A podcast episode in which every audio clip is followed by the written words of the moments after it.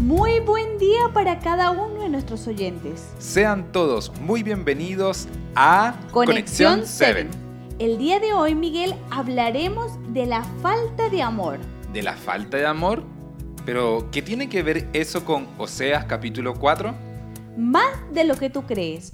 Hoy analizaremos cuál era la condición del pueblo de Dios y por qué Él tuvo que emitir juicios sobre ellos.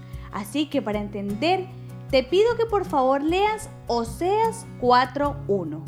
Claro que sí, dice así. Escuchen, israelitas, la palabra del Señor, porque el Señor va a entrar en juicio contra los habitantes del país. Ya no hay entre mi pueblo fidelidad ni amor, ni conocimiento de Dios. Tienes mucha razón con lo que decías, Laura. Por eso te decía que leyéramos la Biblia, porque si te fijas bien, por medio de Oseas, Dios le dice a ellos que no encontró en ellos ni amor, ni fidelidad, y ni siquiera conocimiento de Él. ¿Y qué quiere decir esto? Tristemente, describe la condición del pueblo en general. Muchos habían ido tras otros dioses, como lo vimos en el capítulo de ayer. Otros eran hurtadores, otros asesinos, en fin, todo el país era un caos. ¿Y cómo pudieron llegar a tal punto de caos, Laura? Bueno, resulta que los líderes también se alejaron de Dios y no instruían a las personas a buscar del amor de Dios, ni tampoco a obedecerlo. Entonces, ¿esto no tenía solución? Sí, claro que sí tenía solución, pero no quisieron nunca escuchar la voz de Dios y por eso profundamente se introdujeron a la apostasía. Ah, ahora entiendo por qué se corrompió tanto el pueblo de Israel en general. Pero, ¿qué enseñanza podemos extraer de este capítulo?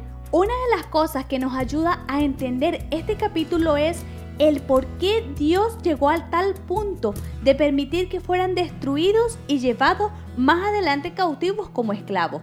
Primero, el reino del norte por los asirios y después el reino del sur por Babilonia.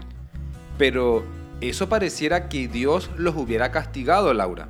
A veces se puede entender así, pero acá vemos claramente que Dios denuncia todos sus pecados y les muestra que fueron ellos quienes se alejaron de Dios.